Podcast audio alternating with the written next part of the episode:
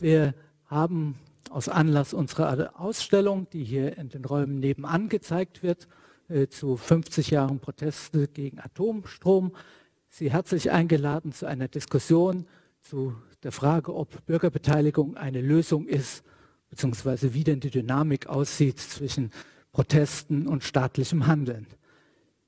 Ich freue mich sehr, dass Sie trotz der heißen Temperaturen hierher gefunden haben. Ich habe aber auch volles Verständnis dafür, dass Sie das sich nicht antun, sondern von zu Hause am Bildschirm anschauen. Äh, große Bauvorhaben und Industrieansiedlungen führen ja regelmäßig zu politischen Auseinandersetzungen, führen auch heutzutage noch zur Gründung von Bürgerinitiativen, weil Betroffene ihre Anliegen bei den Parteien nicht gut aufgehoben sehen oder meinen, dass das nicht ausreichend der Fall sei. Manchmal entwickeln sich aus solchen Bürgerinitiativen auch sehr grundsätzliche Fragen. Und das kardinale Beispiel dafür ist letztlich der Widerstand, der gegen das Kernkraftwerk in Wiel am Kaiserstuhl entstanden ist, wo tatsächlich dann plötzlich die Parole aufkommt, kein Atomkraftwerk in Wiel und anderswo. Also diese Erweiterung, die dort schon ganz früh entstanden ist. Ja. und so eine grundsätzliche Erweiterung führt dann natürlich naturgemäß zu größeren politischen Auseinandersetzungen, auch wenn wir wenig Vergleichsbeispiele haben, wo die Weiterungen so weit sind, wie sie tatsächlich dann in Wiel oder aus den Protesten aus Wiel hervorgegangen sind. Ja, vielfach sind aber diese Proteste mit Resignation und Unfrieden, oft auch mit lange anhaltenden Unfrieden in den Gemeinschaften verbunden. In der Podiumsdiskussion gehen wir etwas der Frage nach, wie weit Bürgerbeteiligung, also systematisch organisierte Bürgerbeteiligung, tatsächlich ein Mittel sein könnten, um konfliktbehaftete Situationen erfolgreicher zu lösen und gleichzeitig dabei auch die Demokratie zu stärken. Natürlich sind Proteste das Salz sozusagen auch in der politischen Auseinandersetzung. Aber wenn es so weit geht, wie wir zum Teil auch am Kaiserstuhl beobachten konnten, dass Proteste das Miteinander von Gemeinschaften dauerhaft schwer stören, ist das sicherlich nicht im Interesse aller.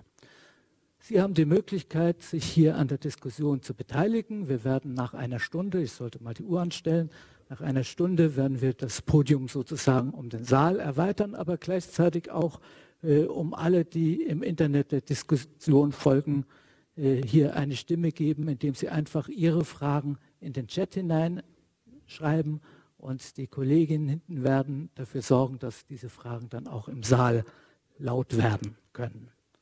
Zunächst aber möchte ich Ihnen die zwei Diskutanten hier vorstellen. Äh, neben mir ist jetzt Frau Barbara Bosch. Herzlich willkommen noch einmal.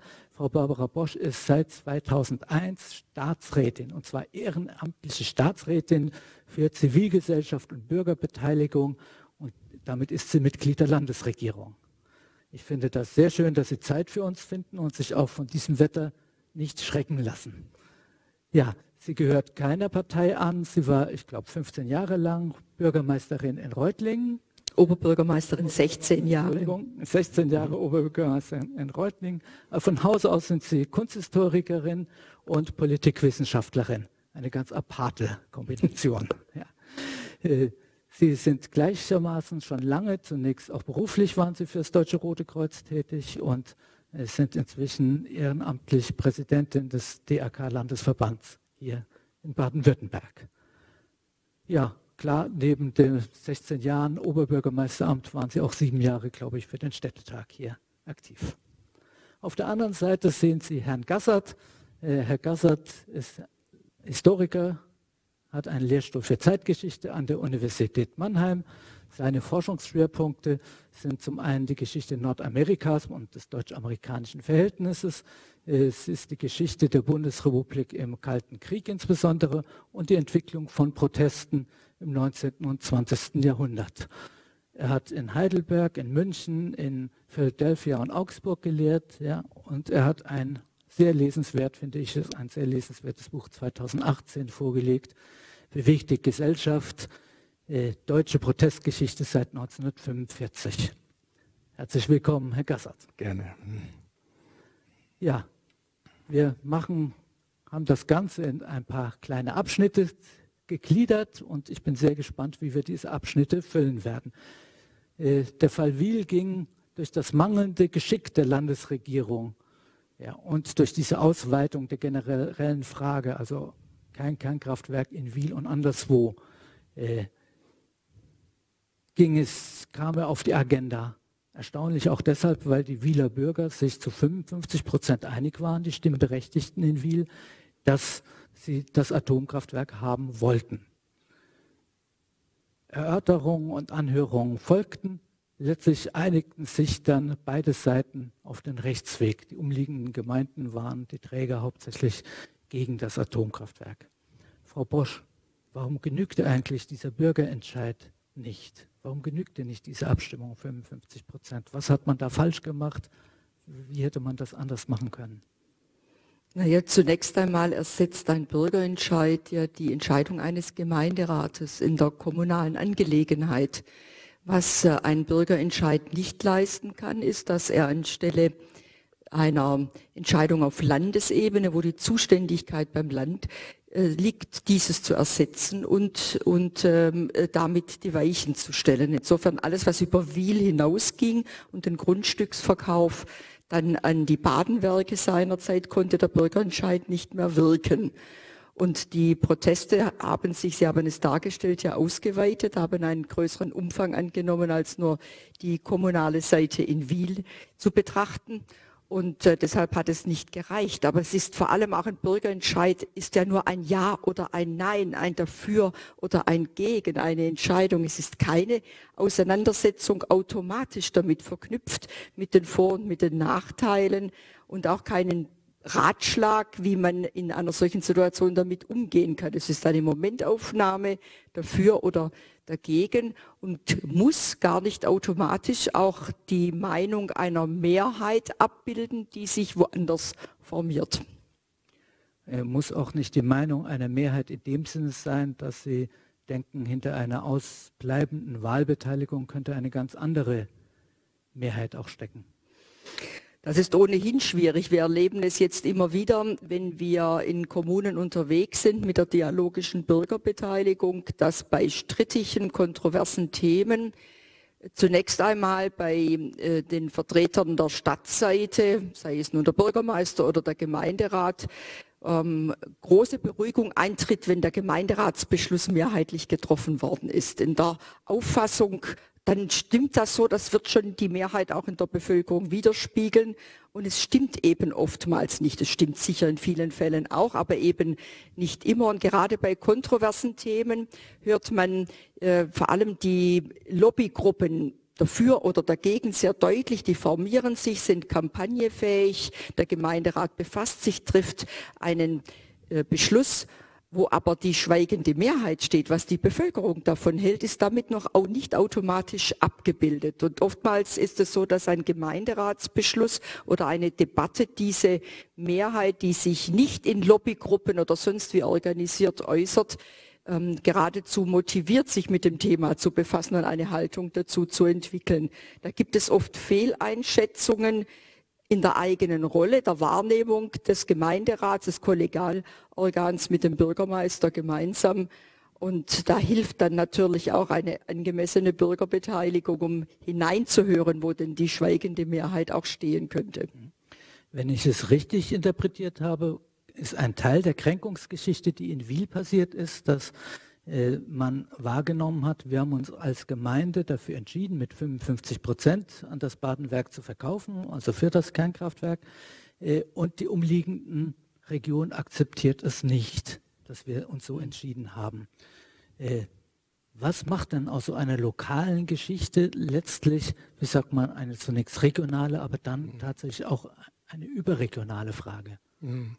Ja gut, also in Wedel gibt es eine lange Vorgeschichte. Ähm, die fing auch gar nicht so sehr am Kaiserstuhl an, sondern im Elsass, teilweise im nördlichen Teil der Schweiz, äh, Kanton Aargau und Basel-Land und so weiter, also wo ebenfalls große ähm, AKWs geplant waren, Kaiser Augst unter anderem und natürlich Fessenheim ähm, beziehungsweise die Platzbesetzung in Markolsheim. Da ging es gar nicht um ein Atomkraftwerk, äh, sondern um eine chemische Fabrik. Und äh, die Frage insgesamt, ähm, also der Gesundheit des Flusses und äh, der Landschaft ähm, am Kaiserstuhl. Also das hatte so eine gewisse Vorgeschichte. Dann scheiterte zunächst mal das Projekt äh, des AKW in Breisach also nördlich, äh, südlich, Entschuldigung, des Kaiserstuhls äh, zu bauen und darauf, also bei einer Stadt und daraufhin hat man es dann 15 Kilometer weiter nördlich in die Rheinebene ähm, ähm, verlegt. Ja, also das heißt, äh, die Sache war, ähm, bevor Sie sagen, wirklich brenzlig wurde, dann 1974 bzw. 75 ähm, im Grunde schon am Köcheln in dieser Region. Und ich glaube, das ist auch Teil der Vorgeschichte und der Gründe für den Erfolg und für die weiteren Wirkungen, äh, dass man auf bestimmte Strukturen aufbauen konnte. Also auch soziale Bewegungen entstehen nicht einfach aus dem Nichts heraus, sondern es gibt Bewegungsaktivistinnen, ähm, es gibt Leute, die engagiert sind, äh, die man braucht, die Organisationserfahrung und ähnliches haben. Und da wir gerade über Gemeinderatsentscheidungen gesprochen haben, es ist ja auch interessant, wie viele Entscheidungen überhaupt keine Kontroversen hervorrufen, also auch unter Umständen Bauprojekte oder Ausweisung eines Neubaugebietes oder, oder ähnliches, ja, also wo Landschaft versiegelt wird oder andere sich in ihrer Naherholungsfunktion des anliegenden Waldes oder so beeinträchtigt sehen könnten. Und das Interessante ist ja, wann also verfängt ein solches Thema? Also was ist sozusagen der Kairos, Kairos was ist der, was ist der richtige Augenblick, äh, dass sowas funktioniert. Und da kamen eben mehrere Dinge äh, in Wiel äh, zusammen. Die Vorgeschichte habe ich schon genannt. Dann haben wir natürlich insgesamt ist das Thema reif. Ähm, es gab in Würgassen und an anderen Orten bereits ähm, zwar nicht Bauplatzbesetzungen, aber durchaus einen Protest der Bevölkerung, der dann auch zur gerichtlichen Klärung dieser Fragen schon vor Wiel geführt hat. Und natürlich haben wir dann in Freiburg mit den Überresten oder den Weiterentwicklungen der, der, der Studentenbewegungen, der neuen sozialen Bewegungen auch sozusagen eine städtische ähm, alternative Gegenelite, die, die sich für dieses Thema zu interessieren äh, beginnt. Also es waren einfach mehrere Dinge, die da zusammengekommen sind und die Wiel richtig groß gemacht haben am Ende. Mhm. Und natürlich die Regierung, der haben Sie auch schon erwähnt, also die etwas unglückliche oder ungeschickte Reaktion der Landesregierung, aber darauf kommen wir ja sicher noch zu sprechen. Ja. Äh, was meinen Sie denn, warum äh, fällt, fällt, es der Landesregierung so schwer, die Situation überhaupt einzuschätzen, sozusagen? Die benehmen sich ja erstmal, als seien sie auf einem anderen Stern unterwegs oder als seien das zwei ganz, ganz verschiedene Biotope, die nichts miteinander zu tun haben. Ja, also die Landesregierung ist davon überrascht, weil es ja eine eher wertkonservative, auch CDU-Hochburg Region ist definitiv, also Freiburg nicht, aber, aber der Kaiserstuhl äh, natürlich und das ist ja auch eine Strategie gewesen. Klar, AKWs baut man nicht in große Städte hinein. Karlsruhe ist so ein bisschen eine Ausnahme gewesen, aber das war ein Forschungsreaktor und äh, man hat natürlich immer wieder versucht, den ländlichen Raum äh, zu bespielen. Das sieht man später auch in Boxberg, etwa mit der Daimler-Benz-Teststrecke, hat man auch so diese Odenwälder, äh, der oben ähm, im Bauland oder was, die kommen nie auf die Idee, äh, da sich dagegen zu wenden und zu protestieren. Das heißt, es kommt aus einer gewissen wertkonservativen Haltung heraus, die ja der auch entspricht, äh, für die Hans Filbinger als Ministerpräsident damals steht. Aber das ist ein Patriarch und sozusagen ein Politiker der alten Schule in dem Sinne, der auch weiß oder die Landesregierung weiß, es ist schon mehrfach erfolgreich gelungen, ein solches Atomkraftwerk genehmigt zu bekommen und auch zu bauen. Also Obrigheim und so weiter ist ja schon alles äh, zu diesem Zeitpunkt ähm, unterwegs, als äh, die Initiative dann für ein Kernkraftwerk in Südbaden beginnt. Und es ist nicht die Verachtung der Metropole gegenüber dem Land. Das finde ich schwierig, ja, weil ja viele der politischen Repräsentanten, auch der also gerade in einer CDU geführten Landesregierung gibt es natürlich sehr viele Politiker, ich sage bewusst die männliche Form jetzt, ähm, die, die also ja regional gegründet sind, die selber Landwirte sind und ähnliches. Und gerade die CDU Südbadens ähm, ist bestimmt keine Partei der industriellen Kerne in den 1970er Jahren gewesen, ganz und gar nicht. Also es ist nicht die Ruhr-CDU oder sowas mit den Sozialausschüssen, sondern das ist eine konservative, ländlich geprägte Partei, die im Grunde denkt, ähm, sie weiß, äh, wie ihre BürgerInnen funktionieren. Wenn Sie das ansehen, was ist Ihr Verdacht, warum sich die Politik damals so schwer mit der Frage getan hat. Es betrifft ja nicht nur die CDU, es betrifft ja auch durchaus die SPD als andere große Partei genauso, die erst sehr spät erkannt hat, dass die, Atom, die Nutzung der Atomenergie nicht eine Selbstverständlichkeit ist und nicht einfach nur, wie sagt man, ein Segen, den es unbedingt einzufangen gilt. Wenn wir in die Zeit zurückblicken, dann muss man ja feststellen, dass zunächst einmal ähm, Atomkraft und der Einsatz der Atomkraft positiv bewertet worden ist als eine neue technische, technologische Möglichkeit, Energie zu erzeugen, sauber, ohne CO2-Ausstoß ähm, und äh, es auch keine parteipolitische Färbung gab. Atomkraft war jetzt nicht links oder rechts äh, zugeordnet im Parteienspektrum, sondern ging quer durch. Und äh, der Eindruck entstand deshalb auch, die Bevölkerung steht hinter uns. Das war eigentlich ein, ein Nischenthema gewesen, wie man Energie erzeugen kann und nutzen kann bei uns in Baden-Württemberg. Und dass sich aus, aus dieser Einzelfrage dann sozusagen ein Flächenbrand entwickelt, das hat man damals nicht wahrgenommen und auch nicht daran gedacht. Und da haben einige Punkte dazu beigetragen, die man auch in späteren Protestbewegungen und äh, kontroversen Diskussionen über Großprojekte immer wieder antrifft. Das ist zum einen das nicht ernst nehmen, auch der Argumente, die von der anderen Seite kommen. Also den Eindruck zu vermitteln, ähm, da sind welche unterwegs, die keine Ahnung davon haben und aus irgendwelchen anderen Gründen, sei es politisch oder sonst wie, hier nun sich dieser Bewegung anschließen. Auch dieses nicht in den Diskurs gehen, nicht auf der Sach- und Fachebene sich an auseinanderzusetzen, sondern erst nach einigem Zögern dieses auch aufzunehmen, ist ein, ein weiterer Bestandteil von Debatten, die dann schieflaufen können und den Protest nur, nur mehren können. Auch ähm, die Annahme, dass Bürger, Bürgerinnen gar nicht in der Lage sind, das Thema Energie äh, Politik und Atomkraft als einen Baustein angemessen zu beurteilen. Das erleben wir immer wieder, auch in den Diskussionen, auch jetzt noch, wenn ich unterwegs bin in Baden-Württemberg und in den Kommunen spreche, kommt immer wieder das Argument, das verstehen doch die Leute nicht. Da müssen wir als gewählte Mandatsträger uns kümmern. Ähm, aber man kann doch nicht der Bevölkerung überlassen, sich in eine solche komplexe Angelegenheit hineinzudenken. Das sind so Ingredienzen, die zu einem Protest führen können, wenn man ähm, hier eben auch eine vielleicht auch ungewollt Ignoranz ausstrahlt gegenüber den Protestierenden und nicht ernst nimmt, dass hier eine Bewegung da ist, die sich auseinandersetzt und die man auch einbinden muss, also das gehört werden, zu praktizieren. Und da gibt es ja auch nach Wiel in Baden-Württemberg etliche Beispiele, wo es dann auch schiefgelaufen ist.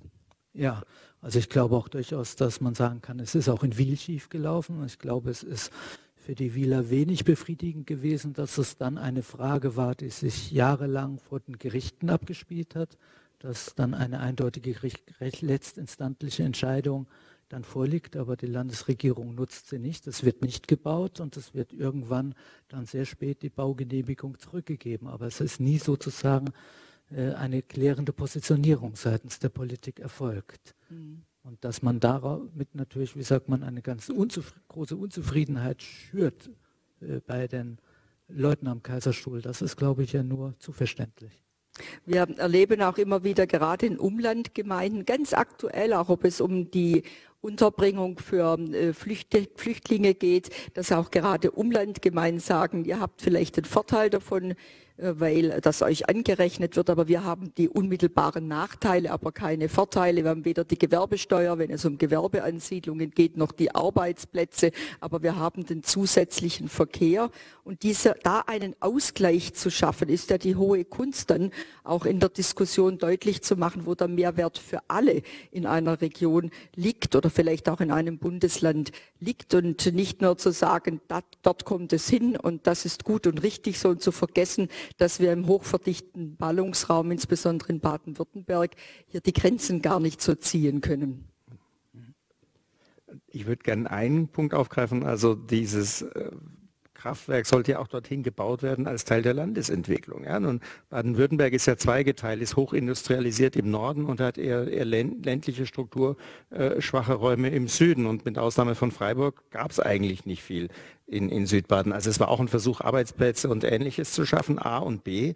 Ähm, ich finde es interessant, dass die Frau Ministerin Olszewski das in ihrem Grußwort äh, zu der Ausstellung und das auch im Katalog abgedruckt ist, ähm, anspricht. Ja, es ist die Zeit der Energiekrise von 1973. Also wo kriegen wir eigentlich billige, verlässliche Energie her?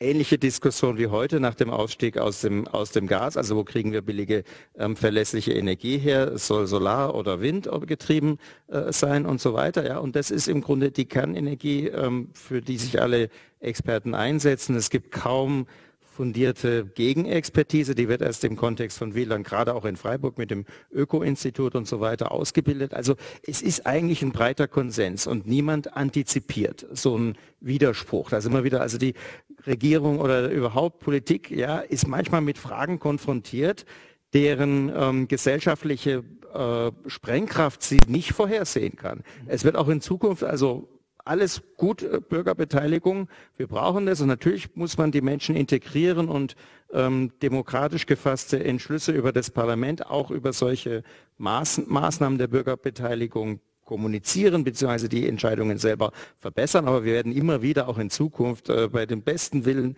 damit konfrontiert sein, dass wir einfach Fragen auftauchen, die plötzlich anders gedeutet werden in der Bevölkerung als bis zu dem Zeitpunkt. Und so ging das, glaube ich, mit der, mit der Kernenergie. Letzter Punkt, den ich gerne erwähnen würde, weil ich habe mir für einen ähm, Aufsatz, äh, da geht es um Bürgerbriefe an die Ministerpräsidenten, angeschaut, die Zuschriften hier im Hauptstaatsarchiv ähm, an Filbinger zu dem Kernkraftwerk. Ja?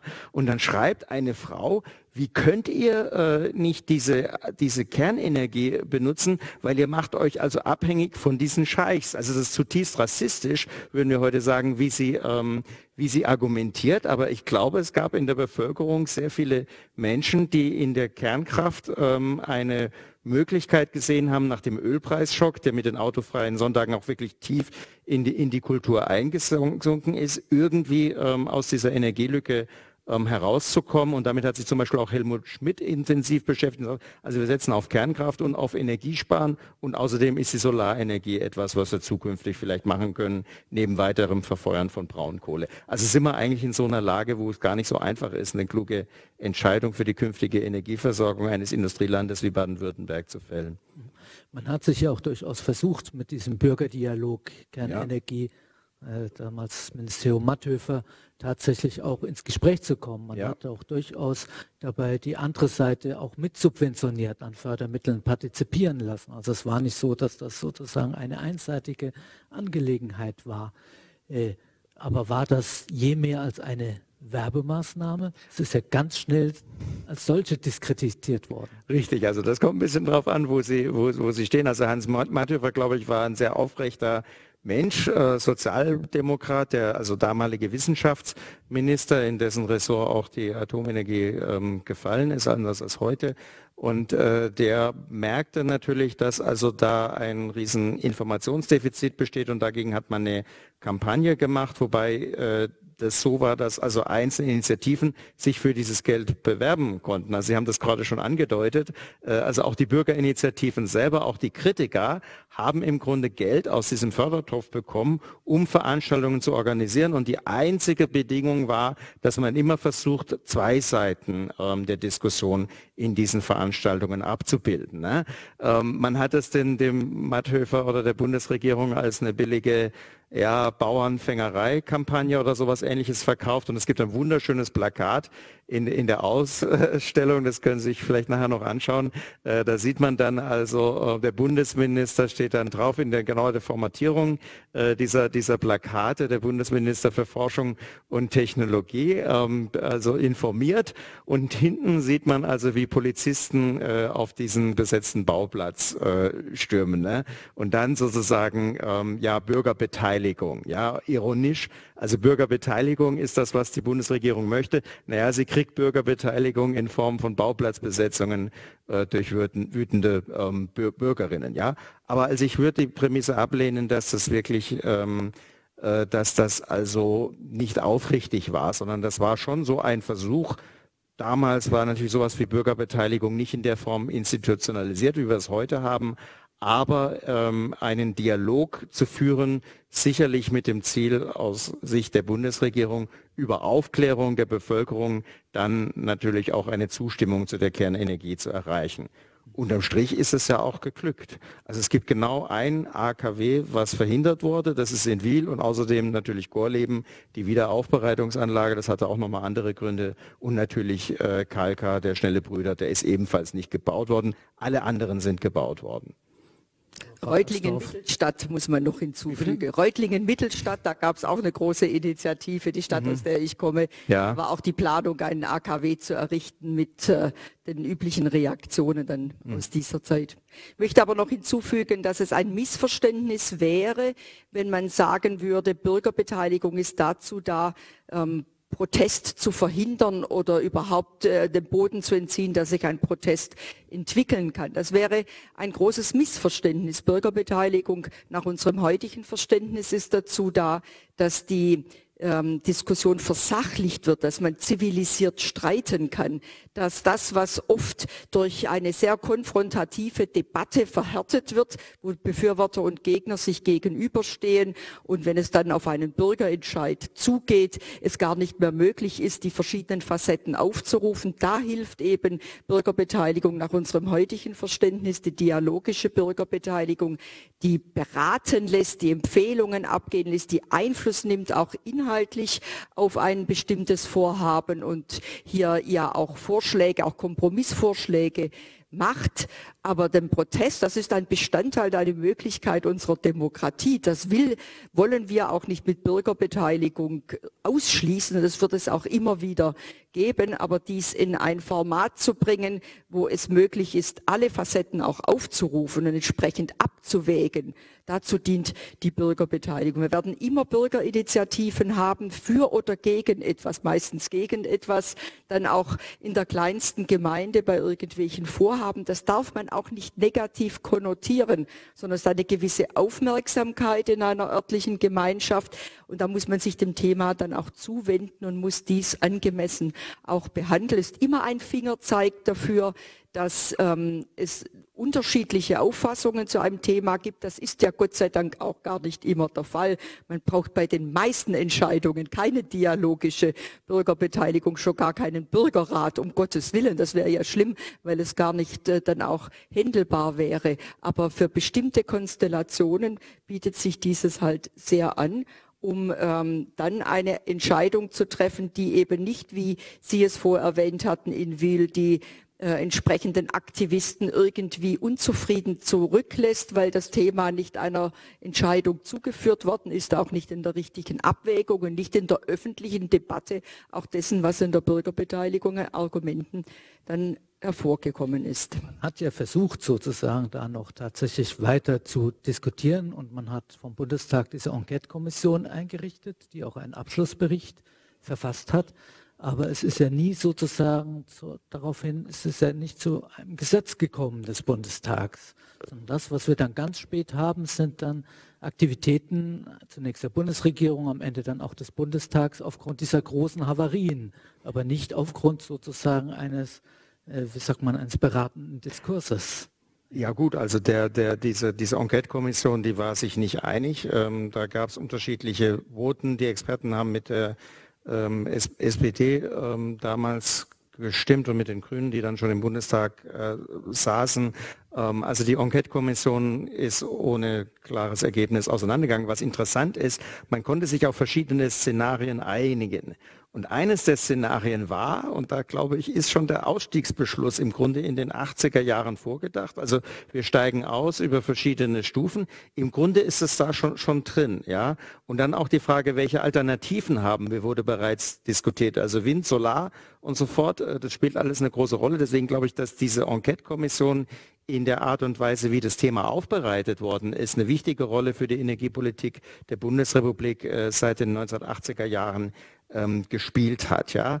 Unterm Strich ist, glaube ich, so ein Streit äh, oder diese Streitigkeiten der 70er Jahre allgemein zentral wichtig gewesen für die Entwicklung unserer Demokratie. Also dass wir heute sowas institutionalisieren wie diese Bürgerdialoge, Beteiligung und so weiter und die verschiedenen Formen, die wir jetzt auch gerade in Baden-Württemberg auch durch die Landesregierung angeleitet haben, ja, das ist im Grunde ähm, das Ergebnis eines Lernprozesses, also Demokratie, wie wir es noch in den 50er, 60er Jahren als eine, eine formale, systemische Art und Weise der repräsentativen Demokratie zu verstehen, zu einer Demokratie, äh, die stärker die Gesellschaft einbezieht und den Streit nicht als etwas Anrüchiges dem Demokratischen entgegengesetzt zu verstehen, sondern den Streit im Grunde integriert und sagt, gute Entscheidungen brauchen unter Umständen eine lautstarke Kontroverse, auch mit äh, Protest vor dem Stuttgarter Hauptbahnhof oder wo auch immer äh, der, der stattfindet. Das braucht es einfach, damit die Entscheidungen hinterher eine Legitimität haben, selbst wenn die Protestseite unterliegen sollte, wie es ja in der Mehrfall der AKWs äh, oder, gewesen ist. Ja. Oder zumindest vorerst aussieht, als hätte sie sich nicht, ja. als wäre es nicht erfolgreich gewesen. Wiel ist in dem Fall wirklich ein Sonderfall, muss man einfach sagen, weil Lothar Späth hat dann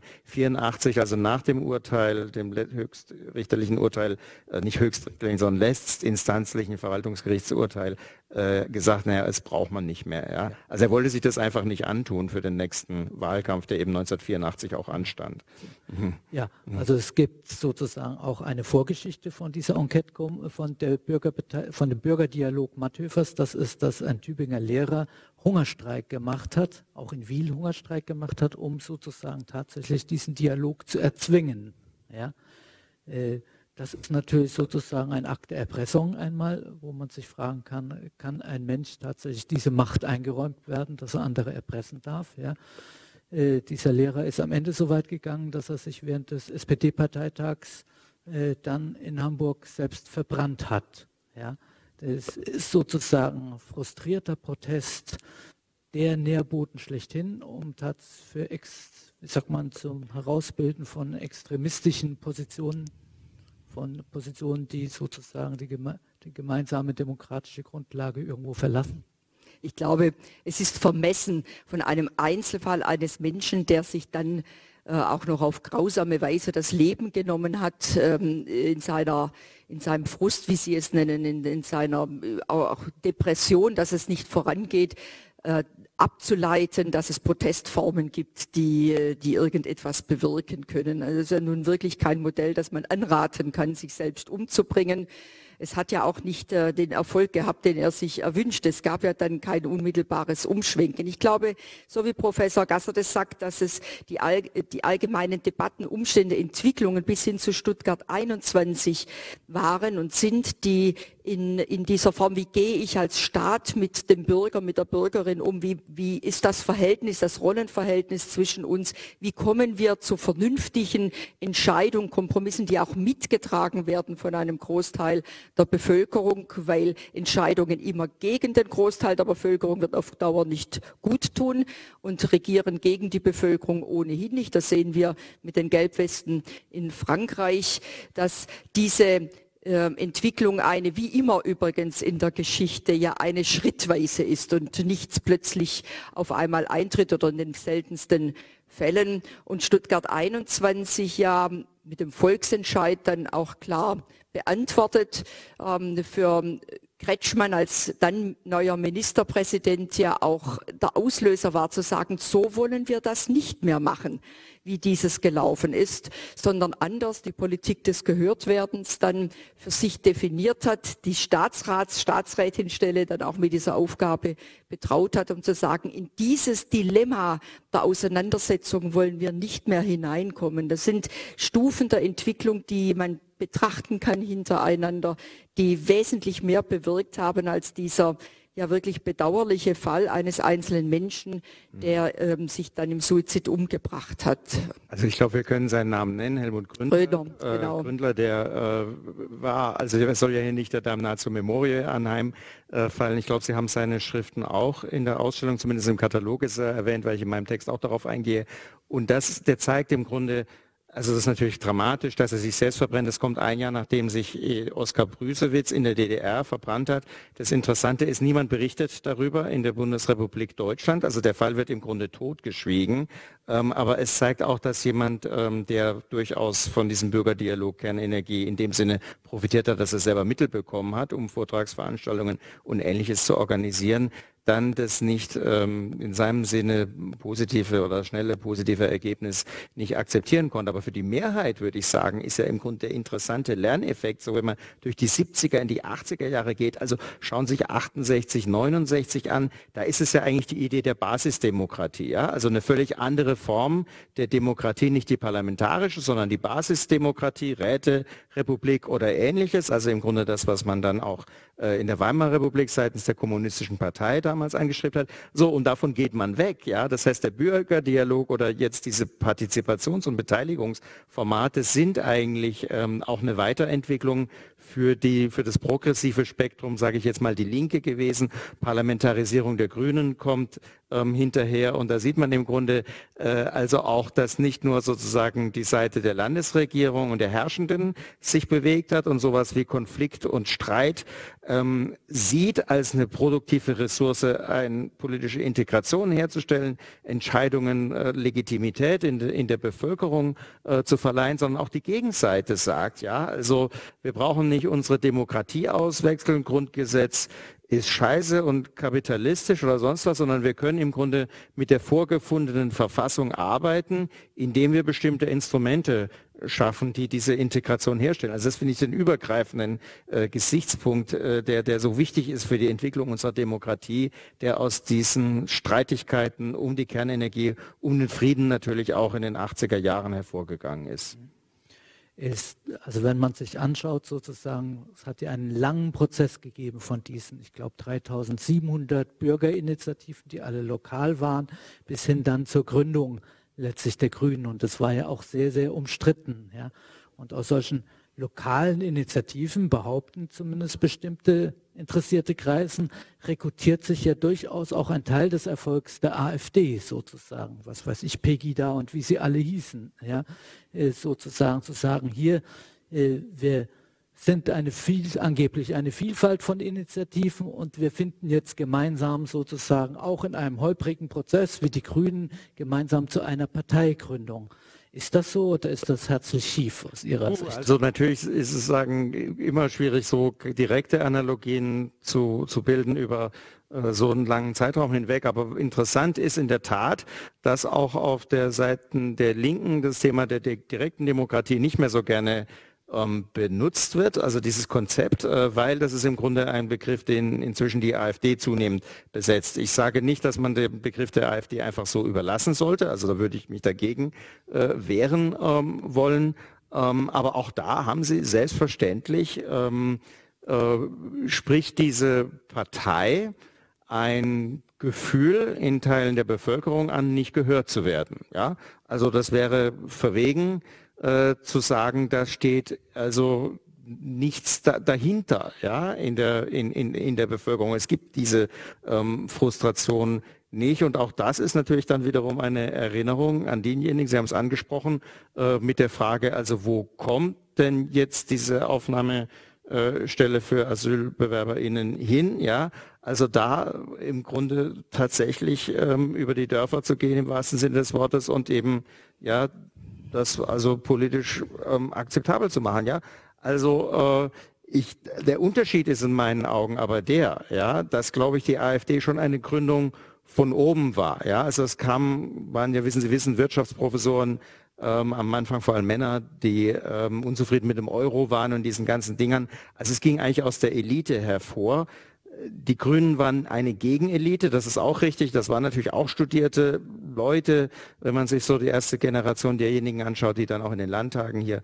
Kretschmann war natürlich auch einer der ersten, der erste Landtags mit einer der ersten Gruppe. Also das waren auch nicht Leute, die sagen aus dem Volk einfach gekommen sind, äh, sondern auch Leute, die aus einer, einer Art Gegenelite darstellten. Aber es hatte natürlich eine viel, viel tiefere Basis in diesen Bürgerinitiativen als die AfD, würde ich sagen, die natürlich punktuell auf solche Phänomene wie Pegida auf, aufbauen kann, ähm, aber natürlich schon als Partei einen völlig anderen ähm, eine völlig andere Gründungsgeschichte hat, als, als die Grünen ähm, es gehabt haben, die auch lange an diesem basisdemokratischen Modell mit Rotationsprinzip und ähnlichem ja bis in die 90er Jahre im Grunde festgehalten haben. Also insofern ähm, ja, sehe ich, dass es Reaktionen gibt auf Bedarfe in der Bevölkerung, strige Themen ähm, besser auszudiskutieren. Aber ich sehe schon auch eine, eine gewisse, gewisse Unterscheidung in der Art und Weise, wie diese Parteien äh, gegründet worden. Jetzt habe ich ein bisschen arg lang gesprochen, aber das ist so eine schwierige Frage, wo man sich leicht um Kopf und Kragen äh, reden kann, vor allem wenn es dann auch noch im Internet irgendwie zirkuliert, was wir hier diskutieren.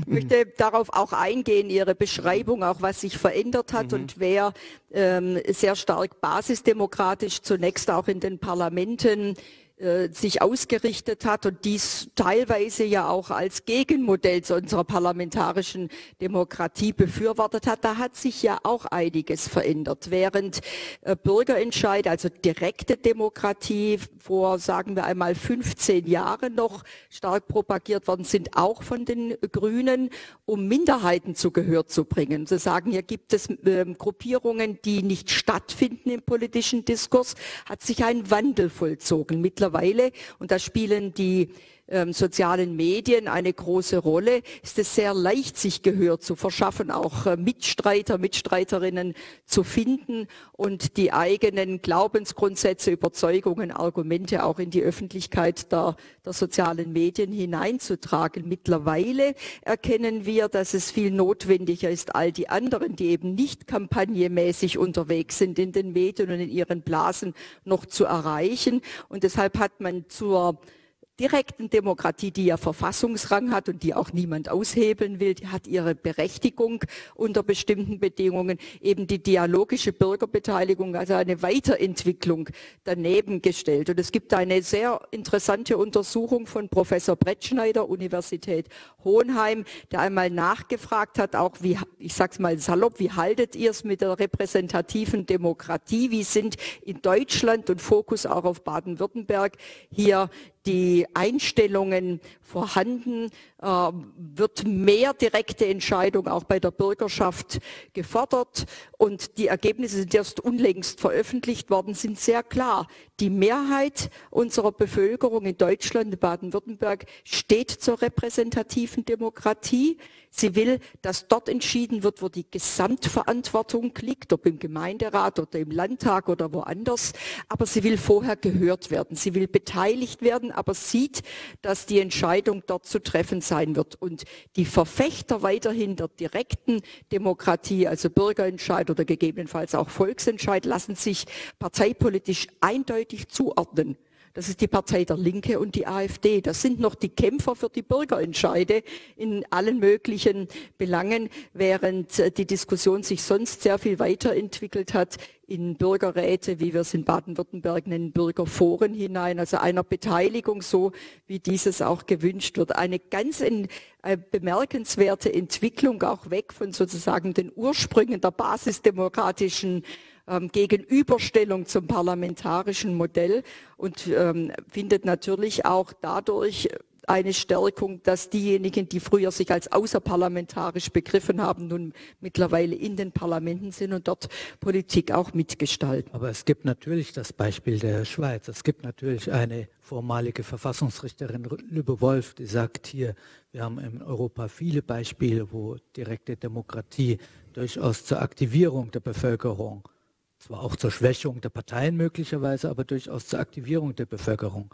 Kein Widerspruch. Noch einmal, Bürgerentscheide, Volksentscheide haben Verfassungsrang. Mhm. Sie können auch dazu beitragen, dann sozusagen einen Haken an ein Thema zu machen, in welcher Weise auch immer. Aber sie sind nicht beratend. Sie geben keine Empfehlungen ab. Sie durchleuchten nicht ein Thema. Sie sagen zu einem bestimmten Zeitpunkt, will ich oder will ich nicht.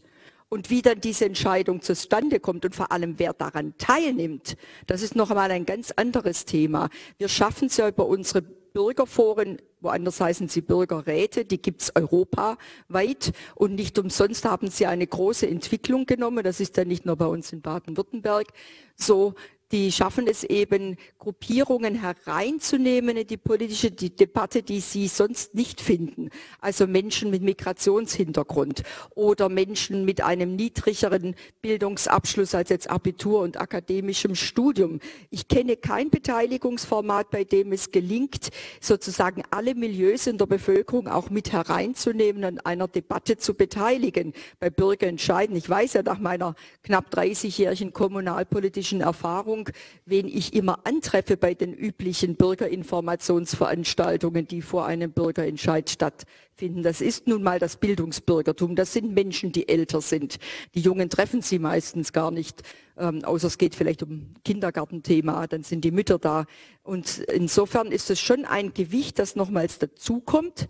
Die Menschen aber sehr klar erkennen, dass sie nicht diejenigen sind, die Entscheidung treffen. Und da gibt es gleichermaßen Untersuchungsergebnisse, die deutlich machen, dass die Beteiligten an solchen Bürgerforen sehr damit einverstanden sind und auch sehr akzeptieren, wenn die Entscheidung nachher anders ausfällt. Das ist kein Präjudiz. Man ist als Parlament, als Gemeinderat nicht daran gebunden. Aber, und ich glaube, das ist ganz entscheidend und auch eine Erkenntnis aus den vorausgegangenen ähm, Episoden wie auch in Wiel. Man muss das, was kommt, aber auch öffentlich aufrufen. Man muss sich öffentlich im Parlament oder im Gemeinderat, im Kreistag, wo auch immer auseinandersetzen. Und man muss dann auch deutlich machen, warum man die eine Empfehlung übernimmt und die andere eben nicht. Und dies argumentativ vertreten.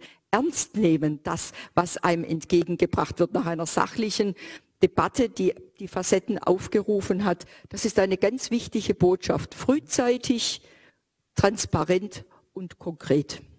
Also die direkte Demokratie der Schweiz ist natürlich eine völlig andere ja, völlig. Geschichte. Also sie hat eine uralte Tradition, die auf das 19. Jahrhundert oder zum Teil länger zurückgeht. Das heißt also, die SchweizerInnen haben eine andere um Gewöhnung des Umgangs äh, damit. Es ist insgesamt eine viel kleinräumigere Politik, ist auch ein viel kleineres Land, es hat weniger Einwohner als Baden-Württemberg. Also das muss man alles, glaube ich, mitdenken, äh, wenn man darüber spricht. Schauen Sie sich Kalifornien an, das ist größer als Baden-Württemberg und was also in der direkten Demokratie oder in diesen Abstimmungen, äh, in diesen Bürgerentscheiden so paradoxe Dinge oft äh, zustande kommen, die die Politik dann kaum noch ähm, in der Umsetzung realisieren kann. Was also deswegen, also wir müssten hier eine andere Tradition haben, um dieses Instrument der direkten Demokratie ähm, wirklich fruchtbar mhm. äh, zu machen. Und die Beteiligung, also gerade in den U USA, ist also oft minimal. Also 20 Prozent oder so, die sprechen sprechen dann darüber. Also das heißt, wir müssten also hier hier noch vieles tun, um das Instrument wirklich im Sinne unserer ja. Dem Demokratie. Also Frau Lübbe-Wolf würde auch sagen, es ist eine Frage der Ausgestaltung. Also ich glaube auch und Thema, auch natürlich der Tradition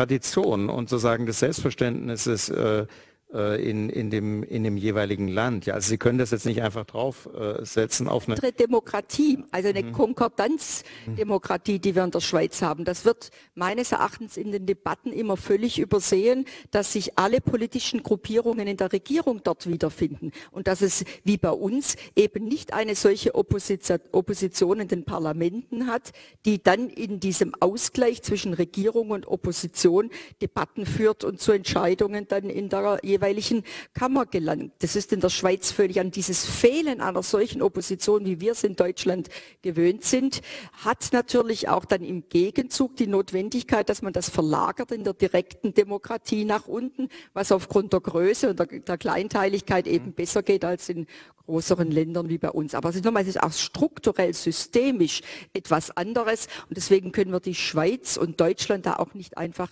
nebeneinander stellen also ich glaube auch nicht, dass Frau Lüppe-Wolf es sich einfach macht. Ich glaube nur, Nein, dass wir hier jetzt ein Thema haben, was sehr, sehr groß ist sozusagen und dass wir das vielleicht äh, nur hier anreißen können und sicherlich nicht zu Ende diskutieren können. Aber sozusagen ein An was wir sicherlich merken können, ist sozusagen, dass wie sagt man, die politische Kultur, die Beteiligung, die Partizipation in der Schweiz manchmal beneidenswert groß ist in ganz vielen Fragen. Und wie mir der Kollege aus der Partnerstadt sagt, unendlich lange dauert. nebenbei. Ja, sie hinken entwicklungsmäßig ganz weit hinten her, die Schweizer. Das haben Sie gesagt, nicht ich. ja, äh, aber was die andere Frage ist, äh, versprechen Sie sich mit den Bürgerforen, mit der Bürgerbeteiligung auch, dass daraus, wie sagt man, Nachwuchspolitiker entstehen? Dass das ein Rekrutierungsfeld ist, also die Bürgerinitiativen gegen die Atomkraftwerke waren das Rekrutierungsfeld für die Grünen oder eines der zentralen Rekrutierungsfelder für die Grünen letztlich. Ich glaube, dass die Frage zu eng umrissen ist und dass wir heutzutage mit den Angriffen auf unsere Demokratie von verschiedenen Seiten und dieses Untergraben auch der demokratischen Institutionen, der schleichende Vertrauensverlust von Teilen in der Bevölkerung darin, dass Politik und dass Demokratie noch leisten kann und liefern kann, dass sie mit Problemen angemessen umgehen kann, die viel größere Herausforderung ist als die einfache Nachwuchsfrage von politischen Parteien. Und da haben wir sehr gute Ergebnisse bei, bei den Umfragen auch. Wir werden ja laufend jetzt seit Jahren und über viele, viele Bürgerforen hinweg wissenschaftlich begleitet und evaluiert. Und da gibt es sehr klare Aussagen. Professor Eid hat es für die Konrad-Adenauer-Stiftung untersucht, dass die Menschen, die teilgenommen haben, wieder eine größere Verbundenheit zur Demokratie äußern, dass sie mehr Einblicke bekommen, dass sie grundsätzlich bejahender sind zur repräsentativen Demokratie. Und dies in ganz hohen Prozentzahlen, also nicht nur als zufälliges äh, Beiergebnis, sondern durchgängig bei den Bürgerforen, die untersucht worden sind und sich als Teil dieser Demokratie zu fühlen, eben nicht außerhalb stehend, dass man diese Lücke, die so oft formuliert wird zwischen denen da oben und uns da unten, dass man diese verringern kann. Das ist ein Beitrag dazu, dass die Menschen sich auch wieder bereit erklären, weil sie Selbstwirksamkeit erleben können, dann sich auch zu engagieren vor Ort, ob das dann in der politischen Partei ist oder in anderer Weise im Gemeinwesen, will ich mal dahingestellt sein lassen. Aber über die grundsätzliche Haltung hier in diesem Staat auch als Bürger, Bürgerin wahrgenommen zu werden, ernst genommen zu werden, einen Beitrag leisten zu können. Darüber erwächst ganz sicher auch wieder politisches Verständnis, nicht nur alleine, sondern auch die Bereitschaft, sich politisch in welcher Weise auch immer zu engagieren. Und deshalb ist es eine Stärkung der Demokratie, solche Foren durchzuführen. Das zeigen die Ergebnisse mehr als eindeutig. Jetzt, wie muss man sich dieses, diese Foren vorstellen? Weil ich glaube, nicht alle, die uns hier zuhören, kennen das aus eigener Anschauung diese Foren tagen öffentlich oder sind diese Foren geschlossen? Also sozusagen Politik ist ja auch immer eine öffentliche Angelegenheit.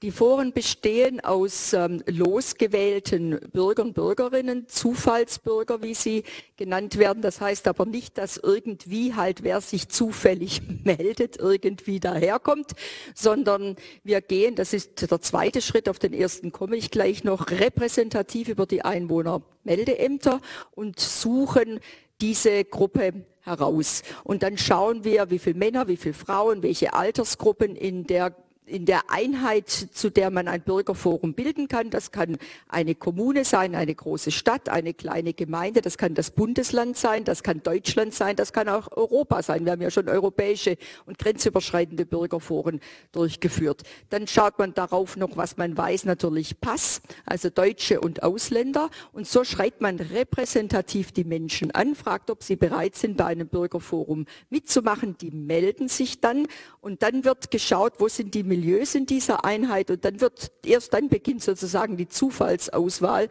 dass man dann auswählt, jene, die die Milieus in einer Stadt abbilden.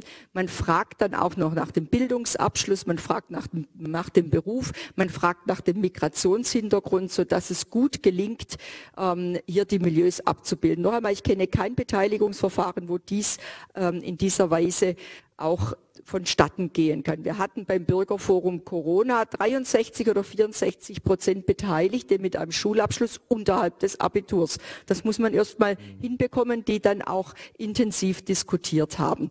So und ähm, Im ersten Schritt gibt es ein sogenanntes Beteiligungsscoping. Ich mag die Anglizismen auch nicht sehr, aber es hat sich eingebürgert.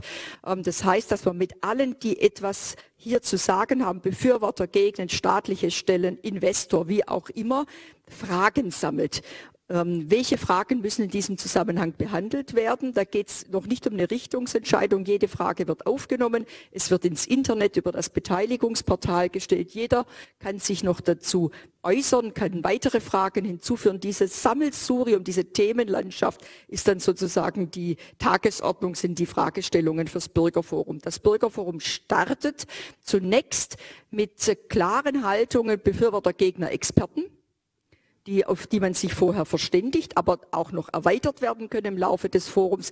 Dieser Teil kann noch öffentlich sein, damit die Öffentlichkeit auch mitbekommt, was ist der Input, was wird hineingegeben an Informationen. Ab da ist es nicht öffentlich.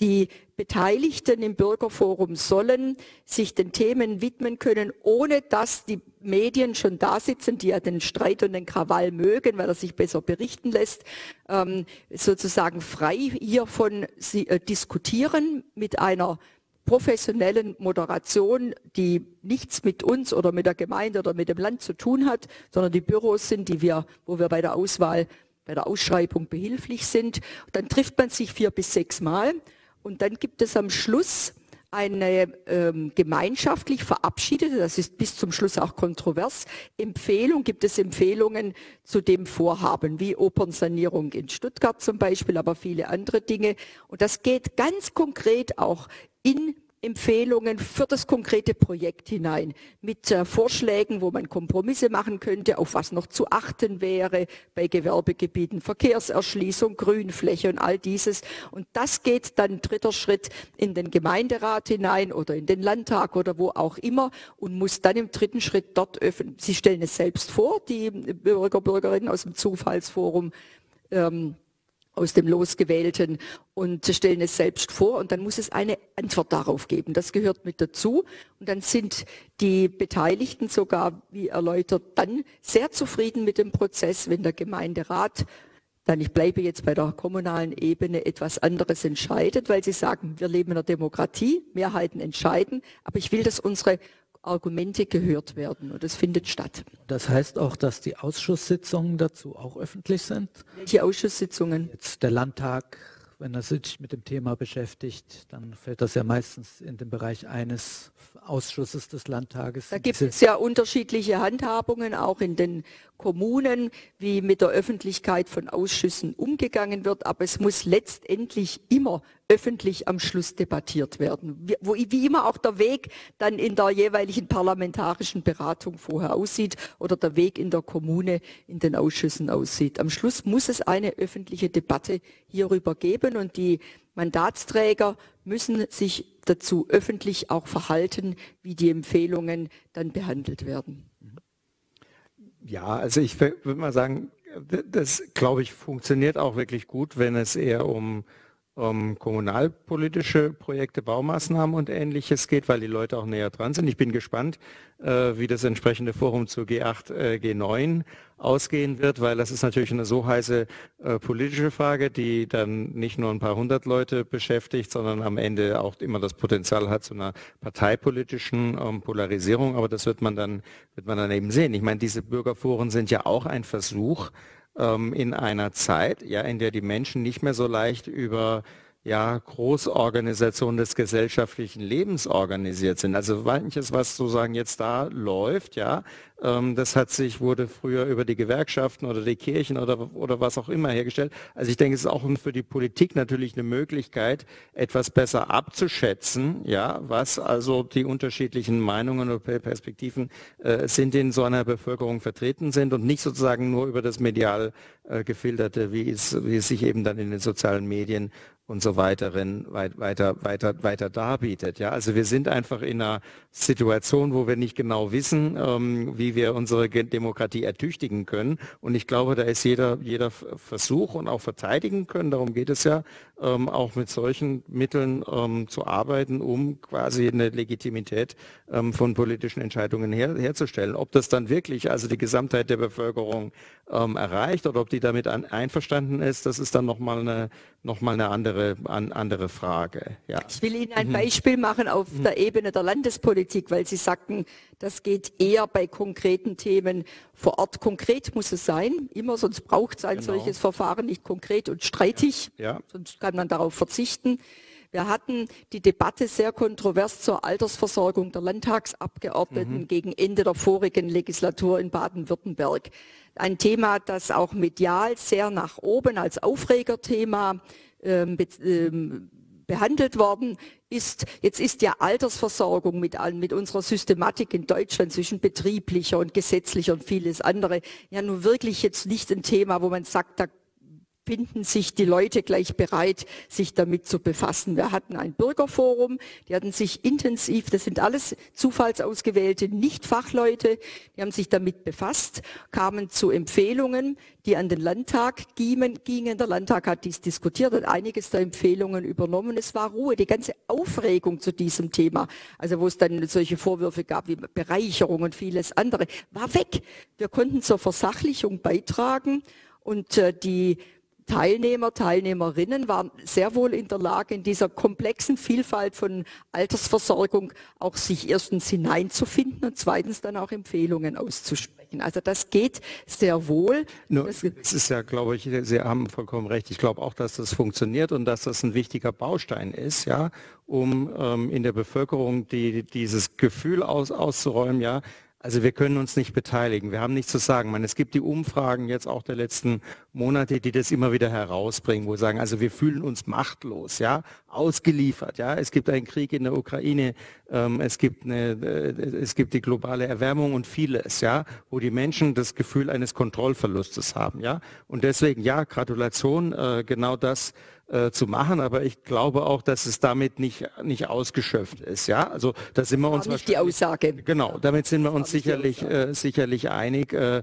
äh, dass es also noch viele andere Mittel braucht. Ja, also eines, was ich einfach nur mal ansprechen möchte, da wir ja hier am Sitz der Landesregierung äh, sind in Stuttgart, also was sozusagen unsere Demokratie, also in Deutschland ja ausgezeichnet hat, ist, dass wir diese äh, Verlagerung ja auf die Bundes- bzw. die europäische Ebene vieler politischer Fragen erlebt haben, die ja gar nicht mehr jetzt wie die Altersversorgung der Landtagsabgeordneten oder G8, G9, das wird natürlich hier in Baden-Württemberg diskutiert und auch entschieden, aber vieles ist ja sozusagen unter Beteiligung der Ministerpräsidentinnen dann über den Bundesrat, aber im Grunde auf der Bundesebene eine Entscheidung. Wenn es an das Heizungsgebäude, äh, Entschuldigung, äh, denkt und ähnliches. Ja, und da sind wir schon irgendwo an einen Punkt gekommen und das ist auch ein großer Unterschied zur Schweiz, würde ich sagen, oder auch zu den Vereinigten Staaten, wo wir unseren Bundesstaat unitarisiert haben und oben drüber ist noch die europäische Ebene. Und da denke ich, äh, müssten wir dran, dran arbeiten. Und ich weiß auch, dass unser Ministerpräsident das oft äh, formuliert, ja,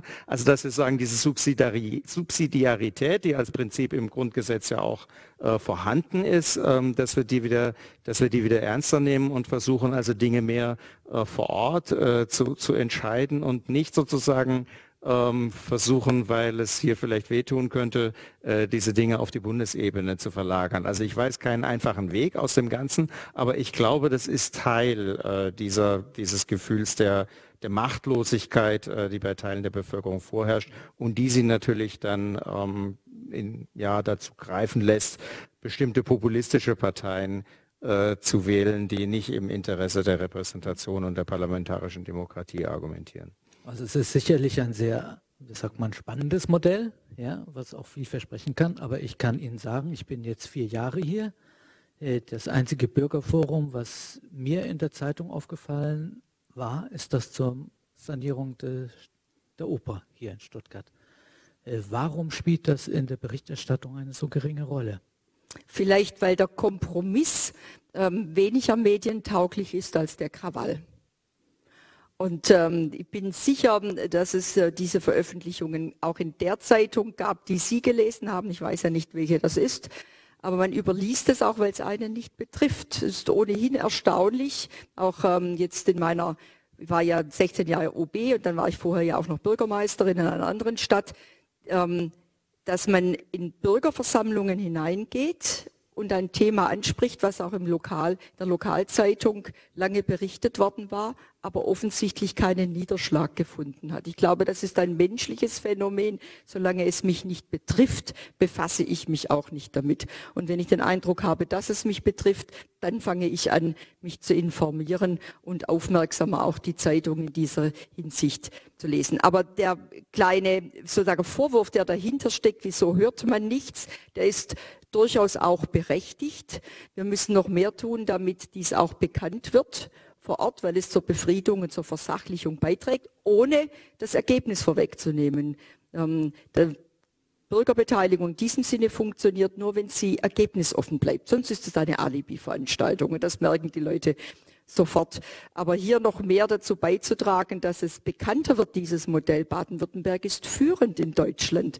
Wer kennt das Beteiligungsportal? Eine wunderbare Angelegenheit. Sie können zu jedem Gesetzesvorhaben, sogar der Opposition, das gibt es nirgendwo, können Sie sich informieren, können Ihre Meinung abgeben. Die Dinge werden gesammelt, werden geclustert, werden beantwortet. Eine wunderbare Möglichkeit, sich einzubringen, spricht sich aber irgendwie noch nicht richtig herum. Also was die, die Öffentlichkeitsarbeit angeht für dieses Modell, muss sicherlich noch mehr getan werden. Das sagen uns übrigens auch die begleitenden Wissenschaftler, die äh, uns evaluieren. Genau. Ja gut, also es ist aber auch schwer allgemein anzukommen, ja, gegen gewisse, wie Sie sagen, Krawall.